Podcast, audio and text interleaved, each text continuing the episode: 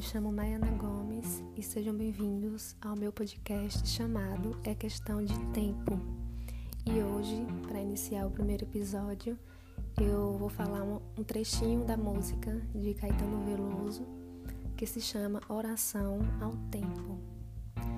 És um Senhor tão bonito quanto a cara do meu filho. Tempo, tempo, tempo, tempo. Vou te fazer um pedido tempo, tempo, tempo, tempo. Compositor de destinos, tambor de todos os ritmos. Tempo, tempo, tempo, tempo. Entro no acordo contigo. Tempo, tempo, tempo, tempo. Porque seres tão inventivo e pareceres contínuo.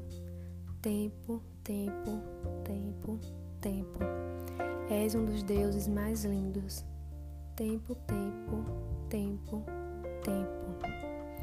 Essa música significou e significa muito para mim, principalmente neste ano de 2020.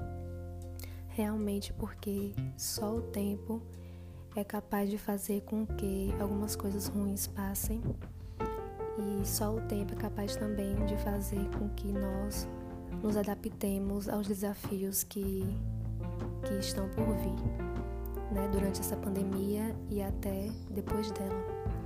Então, até mais, eu espero que tenham gostado.